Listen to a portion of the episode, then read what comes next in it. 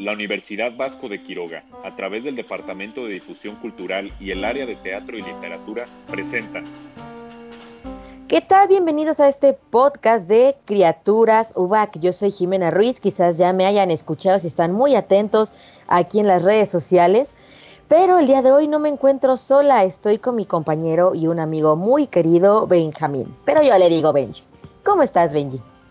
Muy bien, Jimena, muy feliz de estar aquí en este, el quinto encuentro back de teatro universitario eh, por parte del Departamento de Difusión Cultural de la Universidad Vasco de Quiroga. Eh, estoy muy feliz de estar eh, pues, en este evento tan importante y tan enriquecedor para nosotros.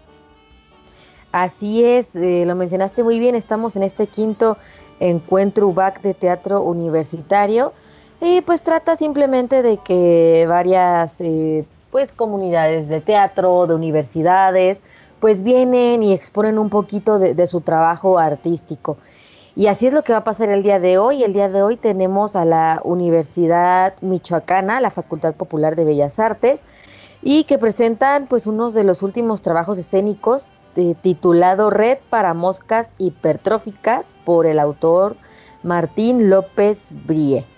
Un poquito complejo este, este título, ¿no? Benji? en efecto, pero yo creo que más complejo el hecho de que estos chicos hicieron su trabajo de manera virtual, igual que pues nosotros, debido a la situación que estamos viviendo. Y no me dejarás mentir, todo esto de hacer teatro a distancia ha sido muy, ha sido un desafío muy grande. Entonces me emociona y me entusiasma escuchar el resultado del trabajo de estos chicos y de lo que se está haciendo en el contexto en el cual nos encontramos. Sí, totalmente. Ha sido un reto. No, no difícil, quizás muy distinto porque no estamos acostumbrados. Pero bueno, con esta tecnología todo se puede. Bueno, ya, y no, no, no hablemos más, no, no nos vayamos este, tan lejos y ya vayamos a lo que tenemos que ir. Vamos a escuchar este primer fragmento. Eh, cabe mencionar que son como muchos multiversos en esta obra de teatro. Y este primer multiverso se llama Astronauta. Vamos a escuchar de qué trata. Año 2046. En un satélite artificial.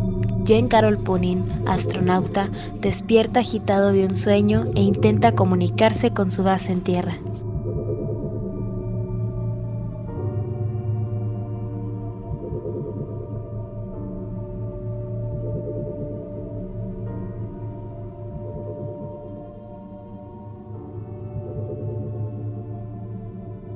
Atención base Iskra, atención base Iskra, Jan Carol Punin, desde el satélite estación Pravda, contesten.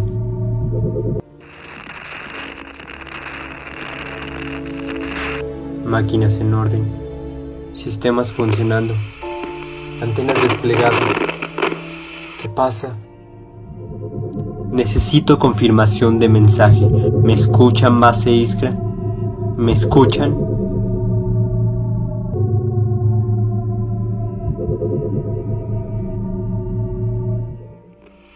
Nada. Nadie. Grabación testimonial número 512. 12 de septiembre de 2046. Hora indefinida. Estación Meteorológica Espacial Pravda. Proyecto World Spiderweb. Astronauta Jan Carol Punin. Notificación. No hay respuesta de la base Iskra.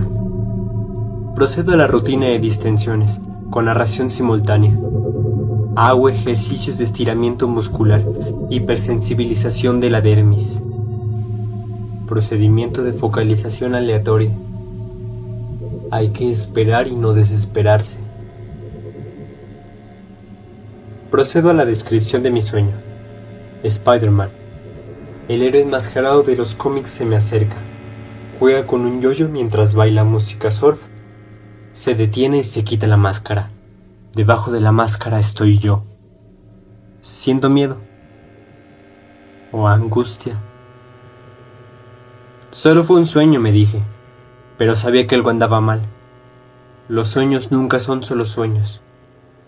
La gente siempre dice, soñé algo muy raro, pero eso no significa nada, porque los sueños siempre son raros. Lo raro es soñar y que todo sea normal. Pero un sueño normal nunca es normal porque precisamente que sea normal lo hace más raro todavía. Los sueños siempre son algo más. Spider-Man, Spider-Man, does whatever Spider can. Reviso otra vez los sistemas de la nave. Registro la lectura climática. Confirma anotaciones. Repaso con la computadora el examen psicológico del día. Aprobación inmediata. Una sola recomendación. Urgente entretenimiento pasivo. Sugerencia, cine o cómics de superhéroes. Qué coincidencia. Supongo que debo establecer un vínculo entre la realidad y el sueño. Urgente, pero hay que esperar. Tiempo de espera, 25 minutos antes de cargar archivos. Comentario personal. Soy un especialista en eso. Esperar. Es lo único que sé hacer. Además de apretar botones y rendir informes de buen funcionamiento. Preparo sesión de entretenimiento obligatorio. Elijo número Amazing Comics 387. El rostro de misterio. ¿Suena bien? 25 minutos de espera cumplidos. Procesador central. Cargue el archivo El rostro de misterio en la pantalla. Un par de minutos. Comentario personal. Parece mentira que adelantemos tanto en desarrollo de nanotecnología y no podamos comprimir archivos Boya más ligeros. Eso será la diferencia tarde o temprano. Todo depende de este proyecto. Word Spiderweb. Atención. Archivar comentario crítico descriptivo. Word Spiderweb. Una red de comunicación. Atención. Archivar comentario crítico descriptivo. Word Spiderweb. Una red de comunicación global, con archivos virtuales flotando, vibrando con las corrientes climáticas. Información a la deriva en protobits sin respaldo físico. Pronto, el contacto humano será también pura especulación virtual. La gente será una abstracción sin importancia, cifras y estadísticas nada más. Lo real será menos importante que la vida virtual. La experiencia se reducirá al intercambio de archivos. Archivos flotando en las fluctuaciones climáticas del mundo.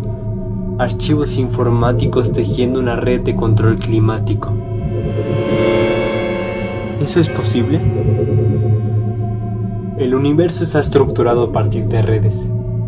Redes neuronales, redes de causa y efecto, redes de fuerza gravitatoria, redes atómicas y moleculares redes de pensamiento, redes alimenticias, redes políticas, redes criminales, redes genéticas. Cada red está diseñada para atrapar diferentes bichos, supongo. Spider-Man. Spins web Un minuto más. Parece mentira si no hubieran cancelado los proyectos de frecuencia en el 2023. No, no puede ser.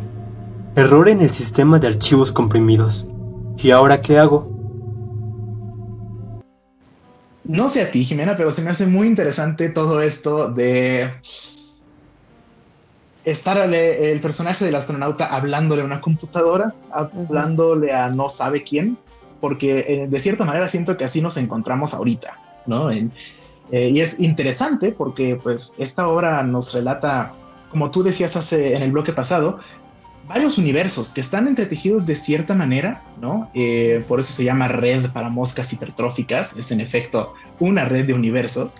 Ah, y el, yo creo que el, el, eje central de estos universos es el sentido de la realidad. Acabamos de escuchar a un astronauta que está divagando en soledad, grabando, no sabe quién lo va a escuchar. Y todo esto se me hace muy interesante, es una obra con un, con un concepto muy extraño, ¿no? un concepto que increíblemente se presta muy bien a esto de la virtualidad porque podemos estar escuchando los efectos así auditivos y sonoros que pusieron en estas cápsulas y no sé cómo te parezca a ti esto. Sí, totalmente es muy interesante y sobre todo aquí en Astronauta eh, creo que lo vivimos como el estar encerrados al principio de pandemia, quizá ahorita ya después de un año estamos todos acostumbrados, pero al principio, no sé a ti, pero para mí fue como muy difícil, o sea, no, eh, pues estás encerrado, estás solo, se te vienen muchas ideas a la cabeza, porque antes era muy fácil distraerte a salir con tus amigos, ir al súper, ir al cine, ir a lo que sea, pero distraerte, salir y el hecho de ya estar encerrado solo, todo se te viene a la mente súper, súper rápido y pues divagas y te vas y te preocupas un montón. Entonces es muy difícil, es muy difícil y yo creo que más porque pues estás grabando, estás tratando de expresarlo, pero ni siquiera sabes si alguien lo va a escuchar, que es lo que pasa aquí con el, con el astronauta. Es algo pues extraño, pero extraño y no porque como que de alguna forma lo, lo, percibimos, como que podemos entender esa locura a la que llegó este astronauta. En efecto, y, no sé, dijiste, es, un, es, difícil esto de estar solo. Yo no sé qué, sea más difícil, si estar solo o estar acompañado, ah, sobre todo cuando estás mal acompañado o, y cuando escoges a una mala compañía, ¿no? eso precisamente es de lo que trata el bloque siguiente. Ah, el bloque siguiente se llama Trovador y vamos a cambiar el espacio vamos a regresar un poco a la Tierra y vamos a escuchar a este trovador, esta persona eh, enamorada. Ah, ¿Qué tan sana es su relación? Bueno, habrá que escuchar el bloque para que podamos hacer cualquier tipo de juicio. Año 1443. Europa renacentista. Simposio se acerca en la noche cerrada a la torre de Guirnalda.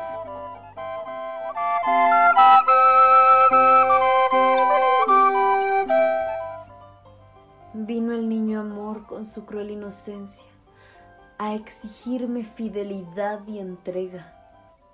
Yo no puedo más que someterme a su yugo, aunque ello me traiga por este camino de la noche peligrosa, donde perros acechan y otras bestias más mortales, envidia y maledicencia. Aunque las espaldas se me rompan, luego del castigo impuesto por el santo párroco inclemente. Andaré todos los días el camino de piedras que lleva hasta su torre. Y aunque la voz se me quiebre en las canciones, por el dolor que me provoca estirar un solo músculo de mi castigado cuerpo, prisión indigna del alma henchida que me desborda y clama, Suspiraré en cada estribillo, feliz de que me escuche. Aunque el sueño no acuda y la fatiga me agobie, no puedo más que aceptarlo y seguir, pues habiendo elegido el camino, sería peor que todo aquello volver atrás al refugio del cobarde, al consuelo del simple, al oprobio del renuente. Seguiré adelante. Y aunque a cada palabra me revienten las llagas, cantaré para ella alborozado y dichoso, canciones de amor, coplas de alegría.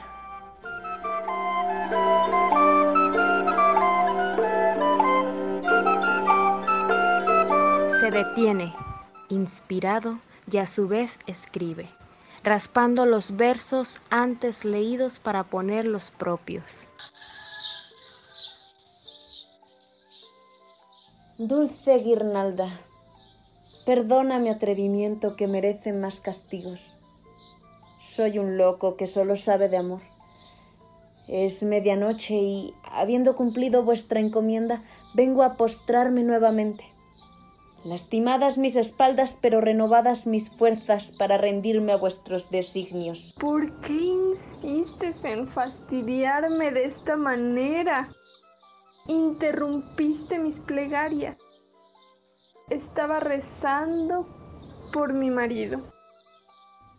No merezco más que palos y reproches, mas mi corazón los recibe gustosos pues provienen de vos, mi dama, mi alborada, mi lucero, mi oriente prometido, mi verdad, mi olvido, mi muerte prematura. Basta ya. Creo que te faltaron algunos azotes. Por vos, mi señora, soportaría muchos más. Bien. Llena tus botas de arañas y camina de vuelta a la villa cargado de piedras afiladas en la espalda, sin detenerte a beber mientras masticas cardos. Repite mi nombre todo el tiempo hasta que te ahogues en sangre.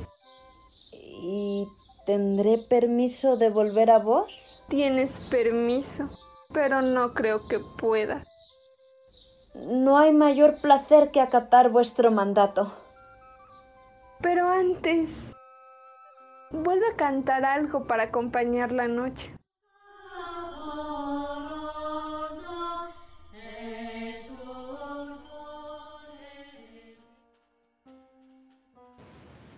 Wow, totalmente lo que decías, Benji. Más vale estar solo que mal acompañado, ¿no? Este, es triste, a veces el amor nos ciega demasiado.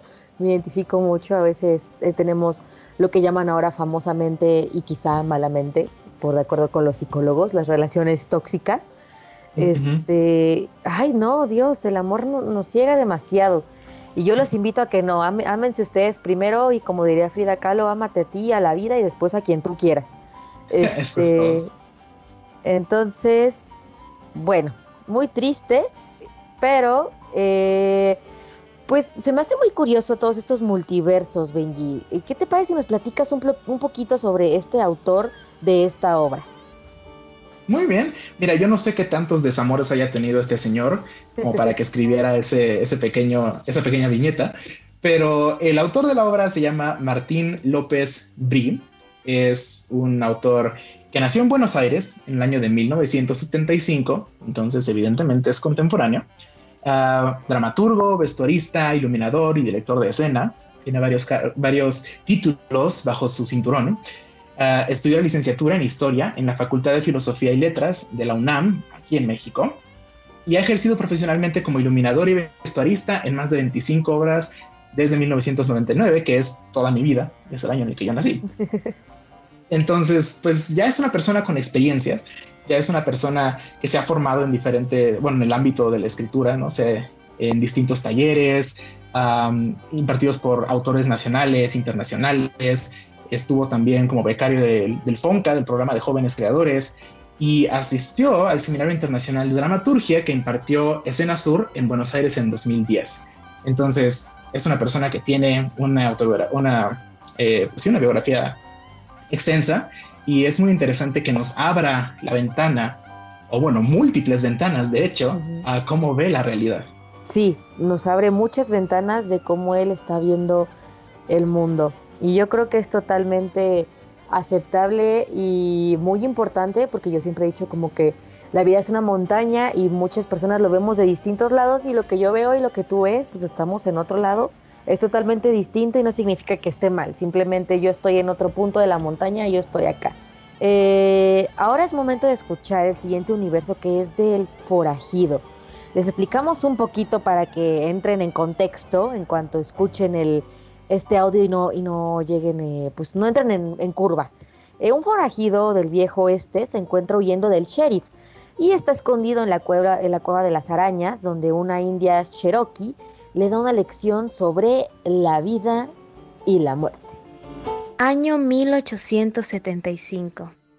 En algún lugar del oeste americano, Winston limpia su pistola, mientras Cocky prepara una pasta de hongos afuera de la cueva de las arañas.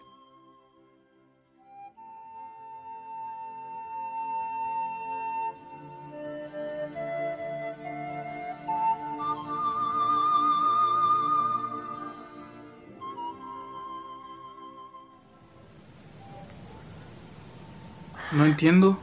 No se puede entender a los muertos hasta que mueres. ¿Y para qué hablas con ellos? Para entender a los vivos. ¿Se puede entender a los vivos? Los muertos dicen que no. No entiendo.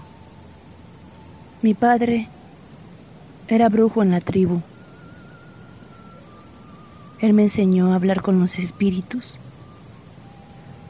y a conocer los espíritus en las plantas y animales. Pero no me dijo nada de entender o no entender. ¿No le preguntaste? No me dio tiempo. Lo mataron los pálidos, igual que a toda la tribu. ¿Y no odias a los pálidos? ¿Por qué? ¿Porque mataron a tu familia? No todos los pálidos la mataron. Odio a los que dispararon y quemaron. A los otros no. ¿No te parece que son lo mismo? A los pálidos, los indios les parecen todos iguales. No son iguales. Pero parecen. ¿No extrañas a tu familia? Poco. Pero puedo hablar con ellos si quiero. Por eso vengo a este lugar. Ya no tengo tribu, pero aquí hablo con mis abuelos. Cuando la luna no nos puede mirar, los muertos se escapan y nos buscan. Solo hay que saberlos escuchar. Para eso son los hongos. ¿Por qué aquí? ¿Por qué nos trajiste esta cueva horrible? Es horrible para el que tiene miedo. Pero dicen que muy adentro hay un pasaje abierto a la tierra de los muertos. Y en la tierra de los muertos hay un tesoro para el que se atreve a meterse hasta el fondo, entre las arañas y las moscas y las telas pegajosas. Yo podría pasar. No me asustan las moscas y me puedo proteger de las arañas. Es que más adentro, las moscas y las arañas se hacen cada vez más grandes y la tela más pegajosa y los gritos de los muertos más agudos. Por eso nadie quiere meterse, porque los que se meten no vuelven a salir. Solo los muertos pueden salir por aquí. ¿Crees que Betsy quiera venir a verme? Sí. Los muertos siempre quieren decirle cosas a los que los mataron. Me agradas. Nunca pensé que una india me pareciera simpática. Tony tampoco. Ahora tú y él son mis únicos amigos, los únicos que me comprenden, los únicos que me pueden ayudar. ¿Crees que Betsy me perdone? A los muertos no les importa perdonar. Ellos solo quieren hablar un poco. Pues bueno, ya dame esos hongos. Ya está listo. Ya quiero escuchar a Betsy. Coqui escucha a su alrededor. Pendiente de las señales de la naturaleza, husmea un poco, palpa la tierra. Todavía no. Tienes que hacer algo antes. ¿Qué cosa? Debes enfrentarte al sheriff. Prepara tu arma. ¿Qué? ¿De qué estás hablando? El sheriff viene para acá con sus hombres. Ya está por llegar. ¿Pero cómo? ¿Cómo supo dónde estamos? ¿Quién lo trajo hasta acá? Tony le dijo. Tony lo trajo. Yo le dije que le diga. Para que nos deje vivir juntos. Nos van a dejar en paz. Pero... No puede ser. Ustedes me... Todavía le puedes ganar. Mátalo. Y entonces tú también puedes vivir libre sin que te persigan. Por eso te digo, para que puedas pelear. Maldita india traicionera. Te voy a matar ahora mismo. Winston recoge y carga su pistola. Le apunta a Coqui, pero duda. Entonces llega el sheriff. Por fin nos vemos las caras. Winston Crazy Morales. Te tengo en la mira. Guarda tu pistola. Te reto a un duelo justo. Winston guarda la pistola y encara al sheriff. Entonces el sheriff le dispara a Coqui y la mata.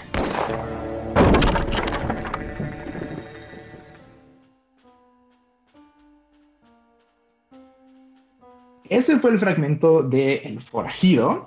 De nuevo, para recordar, estamos escuchando Red para Moscas Hipertróficas. Es una obra que nos está presentando la Facultad Popular de Bellas Artes, aquí en el contexto del quinto encuentro UBAC de teatro universitario. Y déjame decirte, eh, bueno, déjame decirles a aquellos que nos escuchan, que esto de actuar o de hacer teatro a la distancia se vuelve un desafío, como mencionábamos anteriormente, y se vuelve un desafío también de trabajar partes de nosotros o trabajar técnicas que normalmente no estamos acostumbrados a trabajar. Esta ocasión nos ha tocado mucho explorar el trabajo de voz, ¿no? explorar, bueno, lo que tú y yo estamos haciendo incluso, ¿no? El, el, hablar sin que vean nuestra cara y sin tener que esa como muleta de apoyarnos en nuestras expresiones faciales, para poder crear todo un personaje únicamente con nuestra voz. Y la verdad yo se los aplaudo a los chicos que están presentando este trabajo de Red para Moscas Hipertróficas, porque es, es un desafío. De meterle sonidos, de editar aquí en la computadora, para hacer que el espectador entre en todo un contexto, o sea, que no solo escuche la voz, también se le mete sonido, de si hay un pájaro, estoy hablando de un pájaro, se escucha el pájaro, que si estoy en la ciudad, se escucha el tráfico, entonces, este sí es un trabajo, tanto un reto como actor. Es, es increíble y pues admirable para estos chicos que están haciendo un muy buen trabajo y muchísimas felicidades. donde quiera que estén, les mandamos un abrazo y muchas felicitaciones. Y bueno, ¿qué te parece si vamos al siguiente multiverso? ¿Cuál es el siguiente multiverso, Benji? El que sigue es, eh, bueno, un fragmento de un una pequeña escena de un samurái, un samurái. Eh, seguramente aquellos que escuchen o que conozcan el tema de los samuráis habrán escuchado la palabra harakiri. Y no voy a decir más, vamos a, escuchar lo que este samurái, eh, lo que le depara a este guerrero del Japón. 3. El samurái. Año 1704. Japón medieval. Entra un samurái con una espada en la mano. Hace una danza ritual preparándose para el harakiri, pero antes de hacerlo encuentra la muñeca.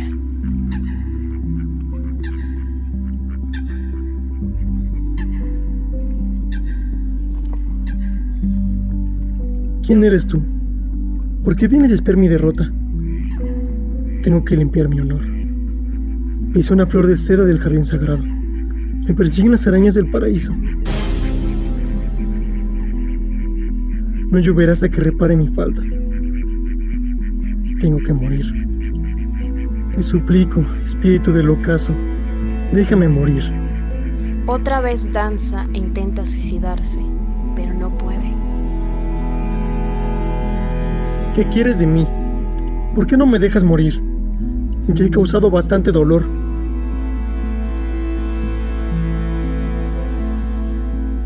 Pisaste una flor del jardín sagrado.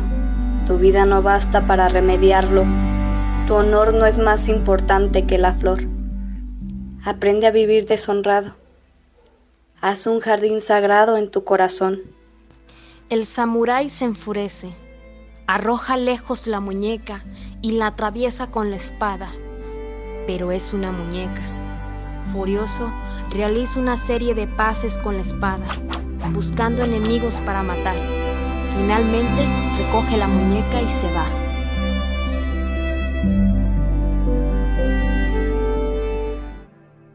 Año 1794. Japón medieval. Entra el samurái, esta vez sin preámbulos, y se atraviesa el vientre con la espada. Mientras agoniza, una muñeca llama su atención. Ya es tarde. Ya lo hice. No me puedes detener ahora. Hice lo que me dijiste. Viví muchos años deshonrado. Me humillaron en todos los palacios. Serví como bestia de carga. Me incliné ante ladrones y mendigos. Limpié los pies de las mujeres más feas. Todas las noches te pregunté si ya era suficiente. Esperaba que algún día me dijeras que al fin lo había logrado, que había limpiado mi ofensa, que otra vez era digno. Pero callabas. Nunca volviste a hablar como aquella vez. Por eso volví al jardín sagrado, a pedir perdón por haber pisado una sola flor de seda. Una sola. Tenía los ojos hinchados por los golpes que me dieron en un mercado, donde me confundieron con ladrón. No vi una piedra que había en el camino y tropecé. Caí con todo mi cuerpo sobre la belleza perfecta del jardín. Debajo de las flores, de las piedras, de la seda estaba lleno de horribles arañas. Era un nido. Entonces enfurecí. Arranqué todas las flores, desgarré la seda en jirones, pisé la hierba, mezclé la arena con el agua, dibujé figuras obscenas sobre las piedras y al final lo quemé todo. Destruí el jardín sagrado. Luego busqué a todos los que me habían humillado y los maté también a sus hijos y a sus mujeres. Creí que ya había causado bastante dolor, pero no era cierto. Siempre puede haber más dolor. Siento esta comezón que no para nunca, el veneno de las arañas, la maldición del jardín sagrado. La sequía está arrasando con mi pueblo. Se han perdido todas las cosechas. Ya no hay perdón ni consuelo para mí. ¿Por qué viniste ahora? ¿Te quieres burlar de mí? Destruiste el jardín sagrado. Tu vida se ha convertido en una flor de sangre y fuego. Tu honor también fue destruido. Crecieron el odio y la vanidad. Aprende a morir sin perdón. Riega con tu sangre una semilla. Haz un jardín sagrado donde tu cuerpo se pudra y espera que alguien venga a pedir perdón.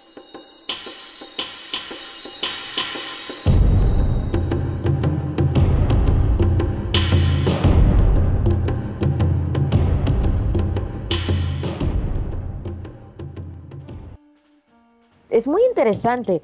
Ya escuchamos al astronauta, luego al trovador, luego al forajido y ahora al samurái. Llevamos cuatro universos y como comenté hace un momento, eh, sí se puede hacer esto a través de teatro. Si la vida es así, de que la vida no es solo de un color y de este color tiene que ser, sino que pasan muchas situaciones y hay muchas perspectivas para ver la vida, pues también el teatro se puede meter.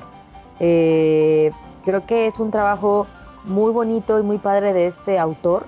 Creo que me, llega como la impresión de que es muy, como muy empático, muy abierto al mundo, al contexto y que tiene mucha, muchas culturas, que se ha dedicado a estudiar y a no encerrarse en él nada más, sino que hay más por ver.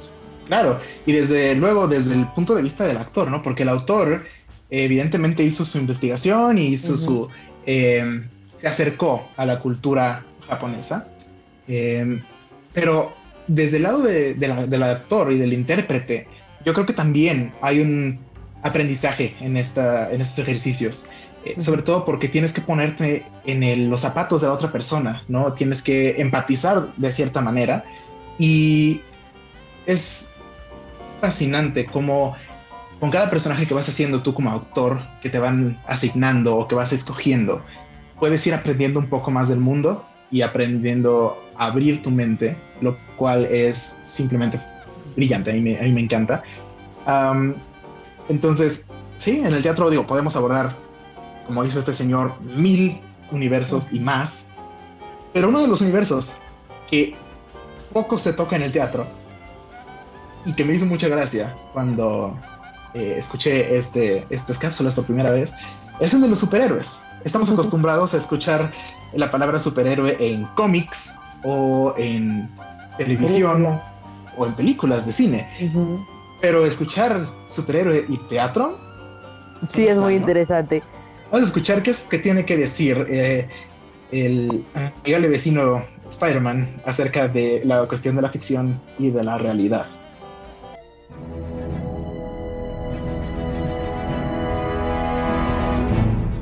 11.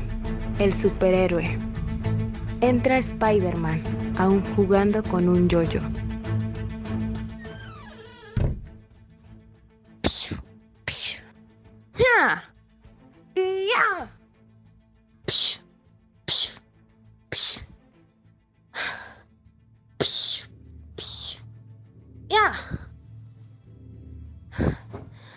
No es nada importante, solo que me cansé de estar atrapada en un dibujo. También me cansé un poco de Peter Parker. Me cansé de ser un héroe. Me cansé de tener que responder a las expectativas de todos. Me cansé de tener que dar un mensaje. Me cansé de tener que hacer historias emocionantes, congruentes, alucinantes.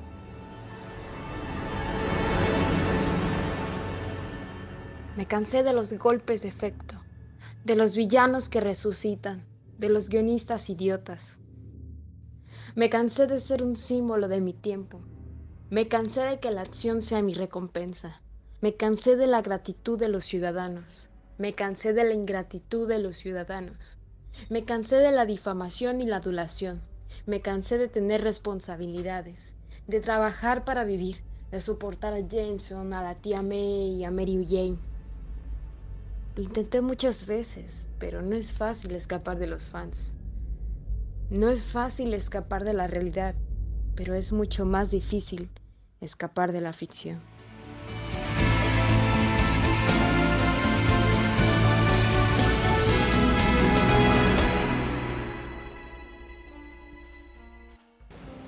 Llega un momento en la vida de todos en el que de verdad necesitamos ir a terapia y yo creo que ese momento le llegó a Spider-Man. Pero eso es un problema de él. Yo no me voy a meter ya en su universo, en su vida o en su ficción, eh, o realidad, perdón. Pero a lo que sí me voy a meter es a recordarles a aquellos que nos están escuchando en el quinto encuentro UAC de teatro universitario, que en esta ocasión, como estamos haciendo teatro a distancia, todo es en el contexto de la virtualidad y de pues, la red, el Internet, en esta ocasión se está haciendo una actividad muy interesante porque como actor y como miembro de un grupo de teatro, creo que siempre es muy bonito y muy enriquecedor cuando la gente se interesa por lo que tú estás haciendo, cuando te hacen preguntas y cuando puedes expresar todo ese trabajo que metiste en un proyecto, ya sea de voz o presencial o lo que sea. Y en esta ocasión, este proyecto, esta actividad se llama Desmontajes Virtuales. Es una es parte del encuentro de teatro y básicamente en la página de Facebook de Teatro UBAC Criaturas estamos haciendo una publicación por cada uno de los eventos de este encuentro y estamos haciendo preguntas a los involucrados. Entonces, si ustedes, los que nos están escuchando, están interesados en saber cómo es que estos chicos hicieron este trabajo acerca de eh, la red para moscas hipotróficas, cómo fue explorar el personaje de Spider-Man, cómo fue eh, meterse en tantos universos al mismo tiempo y hacerlo todo desde la virtualidad. Voy a estar en Facebook, de hecho me toca a mí, voy a estar haciéndoles preguntas a los involucrados y bueno, pues pueden pasar a dejar sus mismas dudas. Repito, la página se llama Teatro UBAC Criaturas. Wow, la neta sí está súper increíble porque como actores sí se necesita una retroalimentación, ¿no? Y bueno, vamos ahora sí ya a este último, último, este pedacito, último pues, multiverso que se repite en realidad, porque es el del astronauta. Vamos a ver qué pasó con este astronauta. Empezó, con él empezamos y con él terminamos. Así que vamos a escucharlo.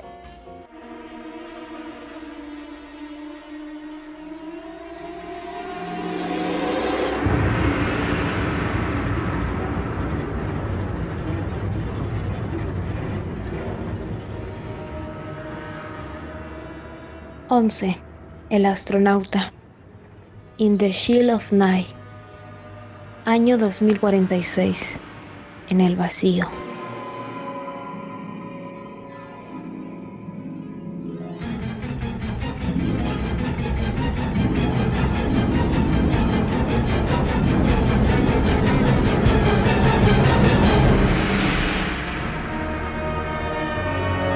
Grabación testimonial número 514. 12 de septiembre de 2046. Hora indefinida. Estación Meteorológica Espacial Pravda. Proyecto World Spiderweb. Astronauta Jean Carol Punin.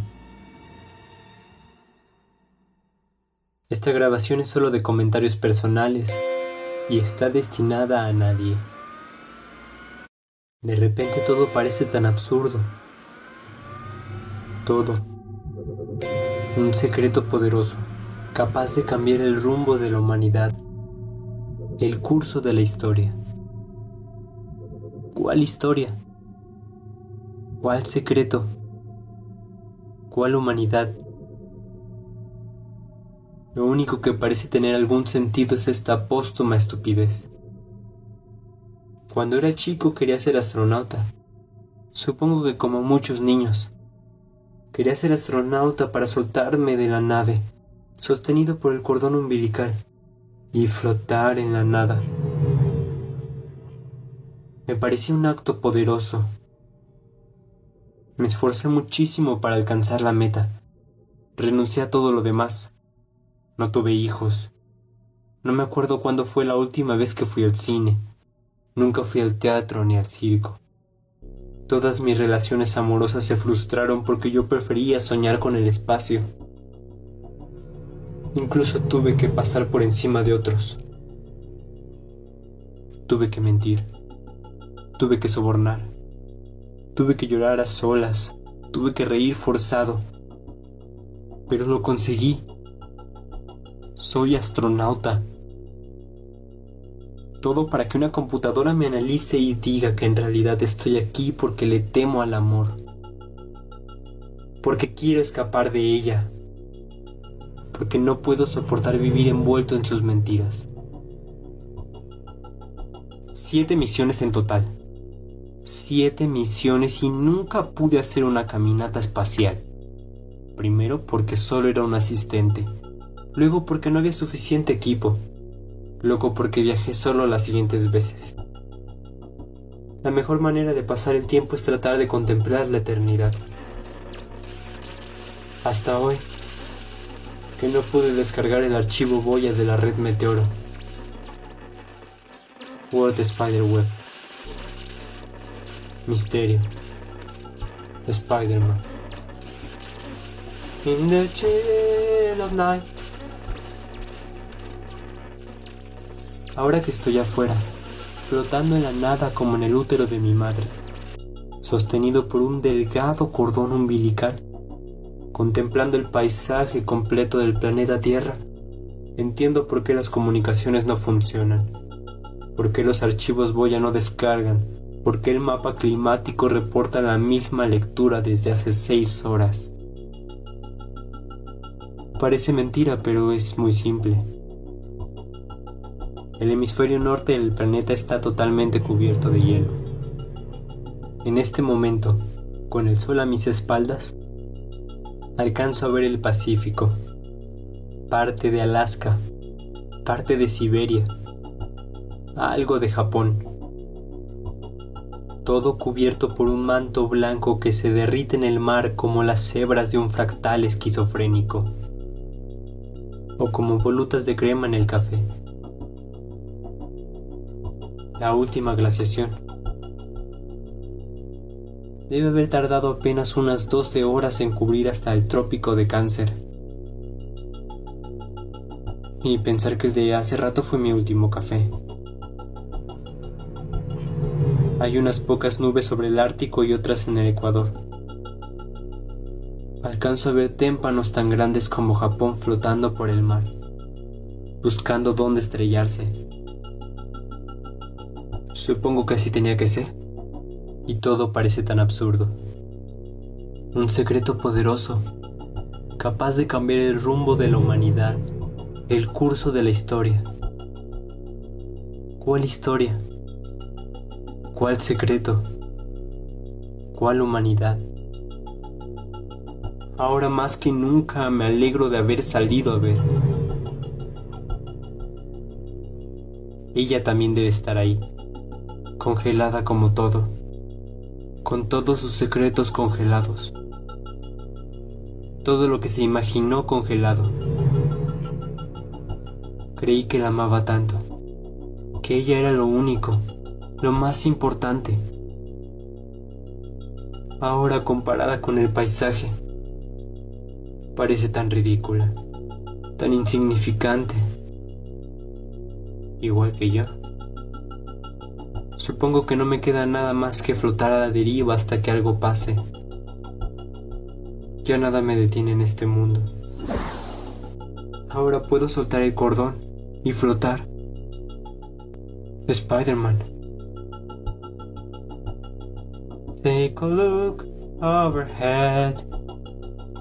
Se suelta del cordón que lo une a la nave. Flota. La muñeca que se llevó el mago Araneus aparece flotando, como basura cósmica. Termina muy existencialista este podcast, muy existencialista esta obra, ¿no? Eh, no sé, de repente cuando escucho algo, veo, veo algo, me hace preguntarme de mi vida muchas cosas. Sin embargo, eh, menciona una muñeca. Esta muñeca es parte esencial de toda esta obra que se llama Red para Moscas Hipertróficas, eh, del autor Martín López Brie. Entonces, yo los invito a que escuchen esta obra completa que vale totalmente la pena y vean pues esta muñeca, ¿qué onda? ¿Por qué la, mencionan? Entonces, escuchen completa la obra en Spotify, nos pueden encontrar como Teatro UBAC Criaturas.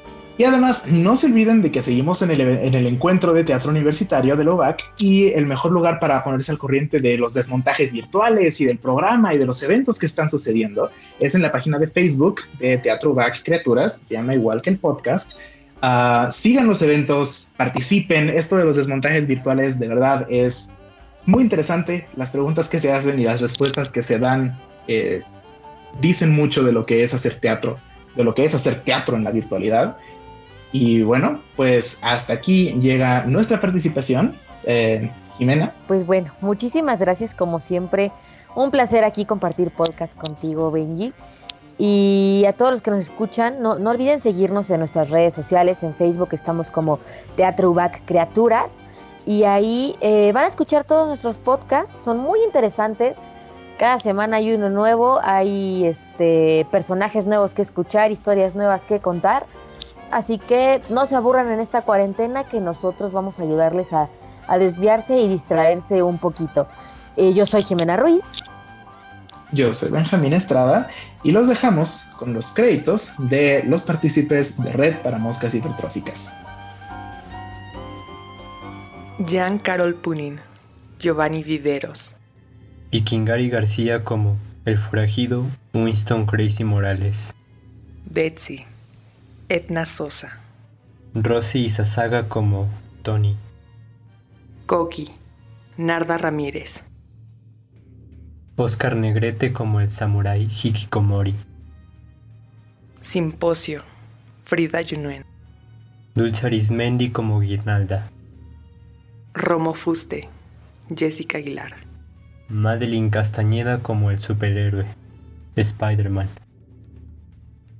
El mago Araneus y Aristóteles McCoy, Daniela Saucedo. Edición José Ramón Segura Jauregui.